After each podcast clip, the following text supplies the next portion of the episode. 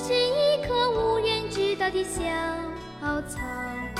从不寂寞。享受思考的乐趣，拥抱变化的无常。全球首个正三观的双人脱口秀聊天节目《社会大白话》，说白话不白话，赵先生度的明白，带您一期一白话。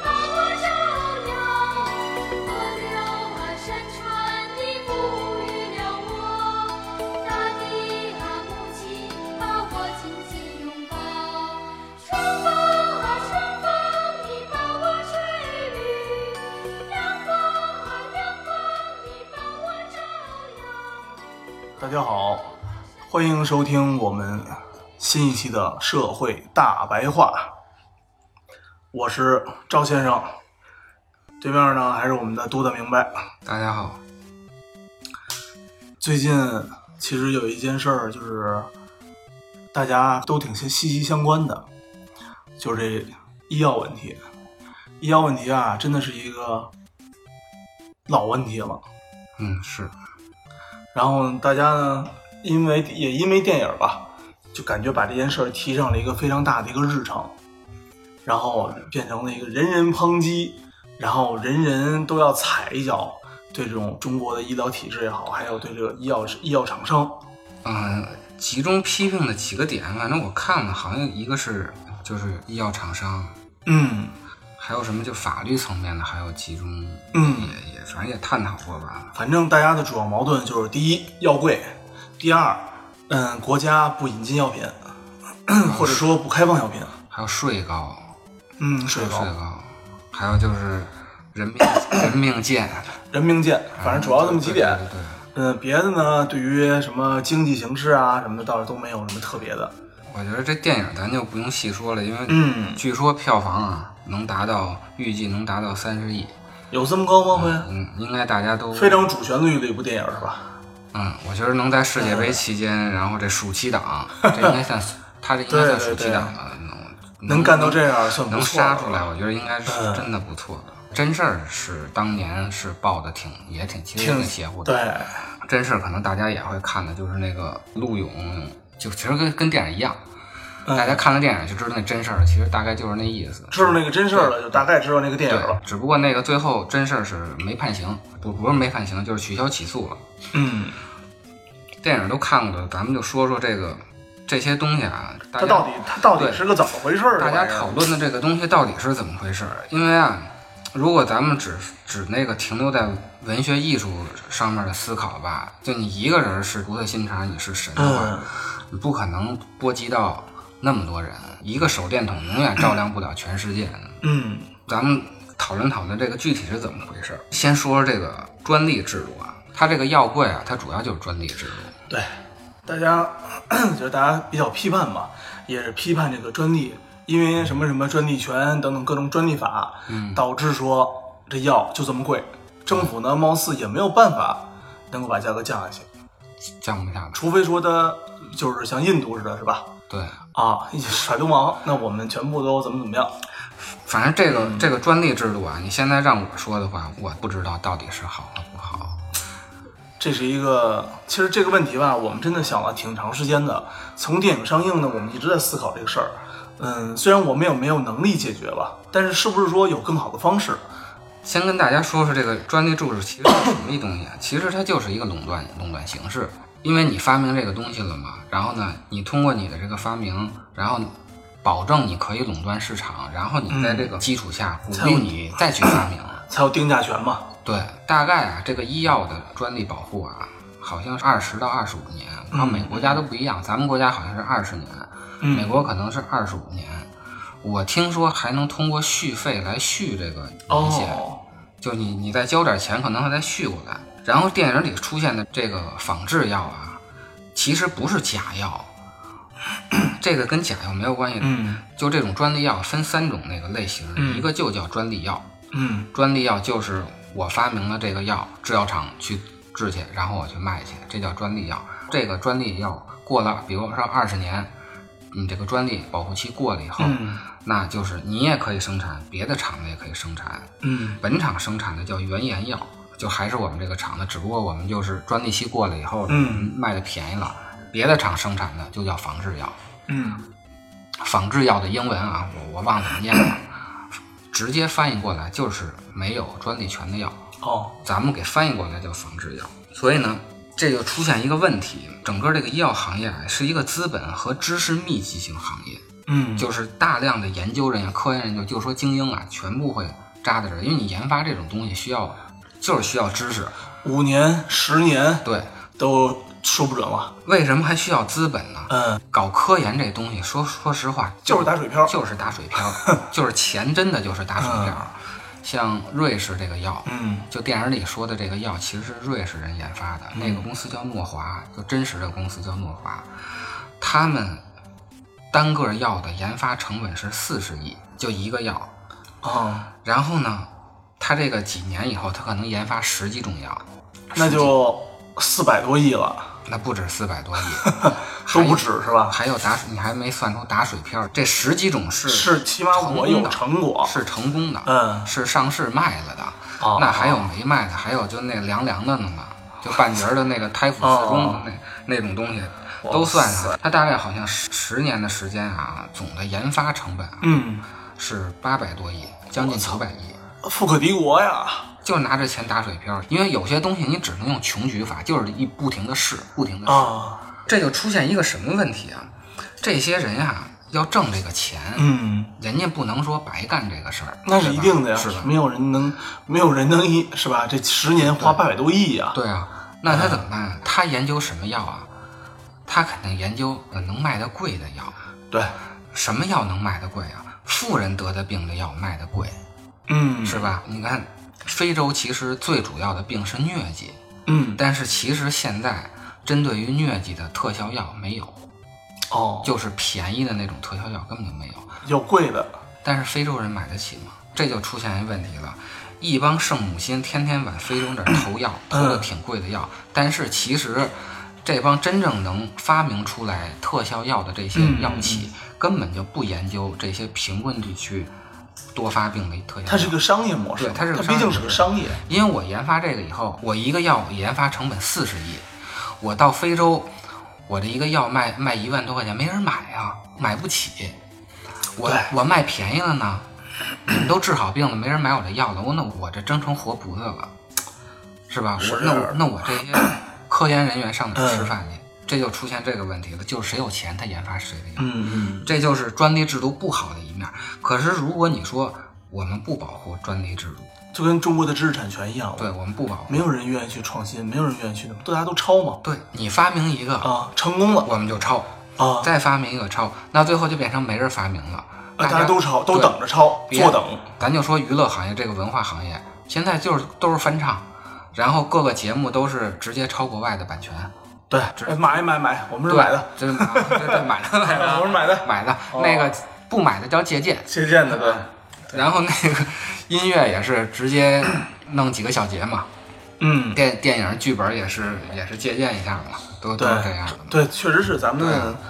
好多人吧，我觉得这个片儿就什么叫我不是药王是吧？他刚一出嘛，大家就非常多的人说他抄袭达拉斯买家俱乐部，啊、嗯，后来反正两部片儿呢，我也都都看了，觉得有有相似的地方吧，有也有不同的地方，但是一定要强行说抄袭，估计也也也算不上，嗯有所借鉴，这有所借鉴有所借鉴成功经验吧。嗯可能会借鉴，但是那个时间点上，我看这个不像，因为咱们中国那个陆勇真实的事儿好像出的比那个达拉斯电影要早，但是成他剧本不知道啊了。对对，而且你说这个药吧，这些企业啊，有的时候多么的趋利避害啊，嗯，他为了保证这个药的专利能一直的持续下去，就我们这专利可以一直的垄断市场，嗯，它呀更新换代，哦，它会不停的在这个基础上做改良，就什么一点零版、二点零版，那也是好事儿啊。或者细分市场。 嗯，细分市场最那典型的例子就是咱们都知道的，就这晚上吃黑片儿，白天吃白片儿。好好好，它本来就是一个东西。啊因为咱们感冒是一个特别常见的病，是的，咱们可能会因为就是带这个病去上班去，嗯所以才导致这个问题呢。但是如果有的病，您都病的都进了 ICU 快不行了，嗯你还在意白天吃什么，晚上吃什么吗？到那时候，活着是最关键的。嗯我不在乎什么白天吃什么片儿，晚上吃什么。什么时候吃都行。对，你看这些药企，他把这个东西当成一个商品来卖的话，就是连你病的时候都要考都虑，要去营销你一对，都要下，去营销你，或者说要去惦记你一对下。对，都都要把这东西就是分成什么黑白的，让你去分别的去买这个东西。从经济的一个角度吧，就是我是理解的，但是呢，从确实从生病病的角度来讲，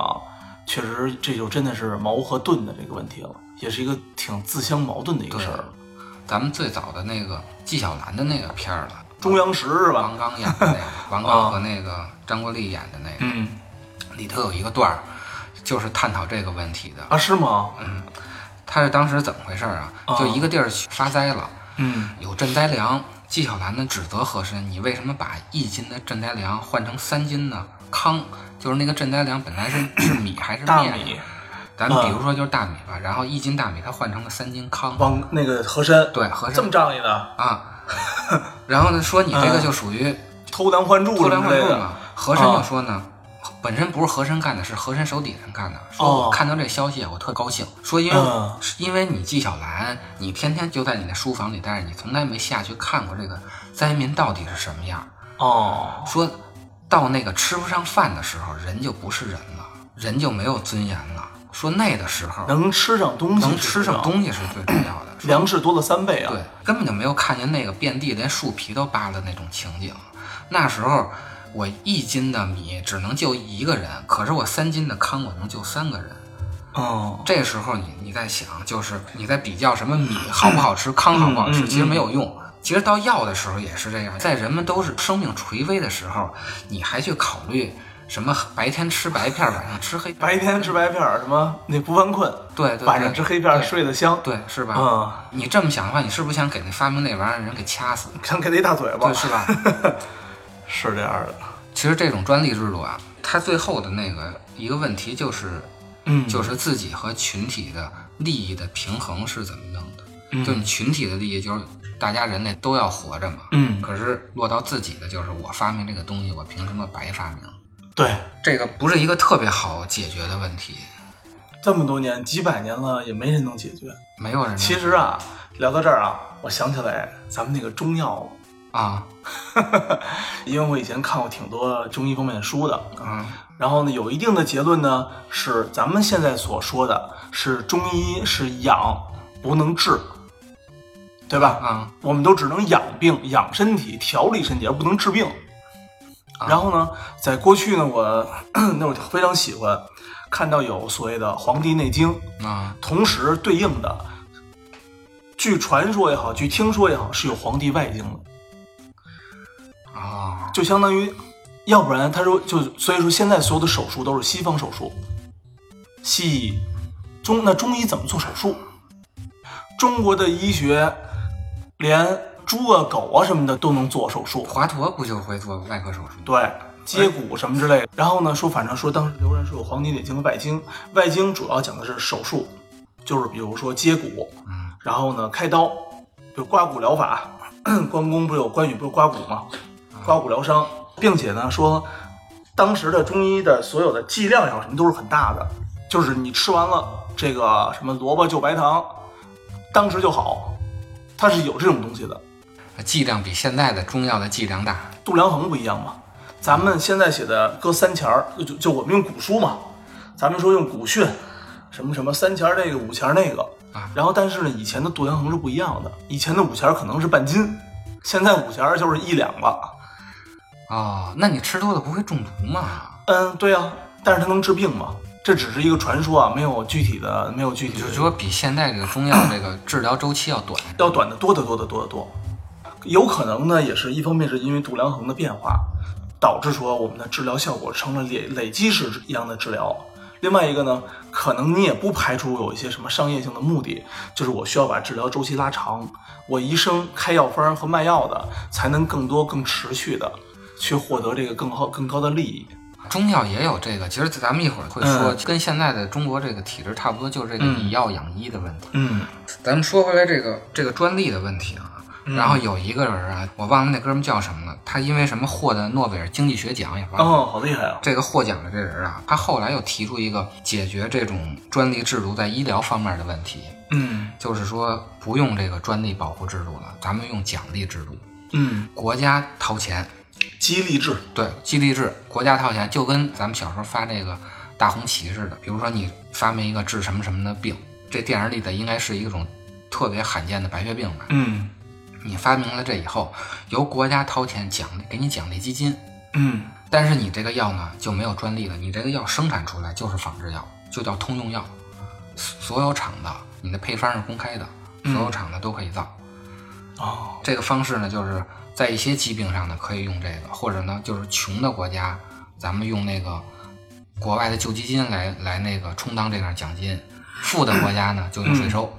就用税收来充当这个。没有成功吧？他只是写的论文，哦就全在笔头上。有一个人把这东西啊付诸实践了。啊，这个人呢，大家呢可能不太注意，这个人其实呢是跟特朗普一块儿竞选美国总统的。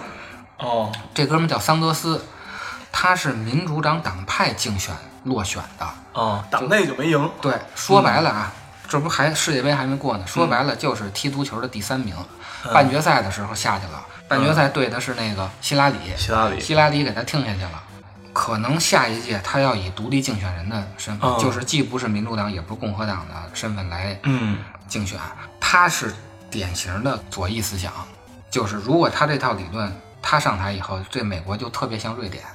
嗯嗯，他可把是美这国没有这么多钱啊。他这医药就是要把 GDP 的百分之零点五五，相当于大概八百多亿美元，嗯然后用在这个奖励基金上头，嗯，而且他就是说所有的药以后都没有专利这么一说，哦，就是你发明这个我们就奖励你。嗯但是这个又出现一个问题，谁发明的该奖励，谁发明的不该奖励，这对啊个呀这个谁说了算？是啊，这个就出现咱们国家的问题了，就是权力决定。比如嗯我这有一个科学机构吧，我说你这个药管用，你就管用；我说你这个成果是什么，达到了什么什么成果，是啊你是啊这就是什么什么成果。因为如果你要想这种集权式的管理吧，就是你想把这个资源往穷人上倾斜，你就必须有权力大，而嗯权力大呢又会出现就是权力不可控的问题。这一定不可控。对，所以呢，嗯，他落选了。这哥们儿这个理论，就连两会连投票都没投票， 就没有进入到投票的过程中。投票环节都没到。你看到了吗？你看到阳光中的那个向日葵了吗？你看它，它没有低下头，而是把头转向身后。它把头转了过去，就好像是为了一口咬断那套带。他脖子上的那嵌在太阳手中的绳索，你看到了吗？你看到那颗昂着头吸着太阳的向日葵了吗？它的头几乎已把阳遮住。他的头其实是在没有太阳的时候，依然在闪耀着，在闪耀着，在闪耀着光芒。你看到那颗向日葵了吗？你应该走近它，你走近它便会发现，它脚下那片泥土。没抓起吧，没抓起吧，都一定会钻出血来。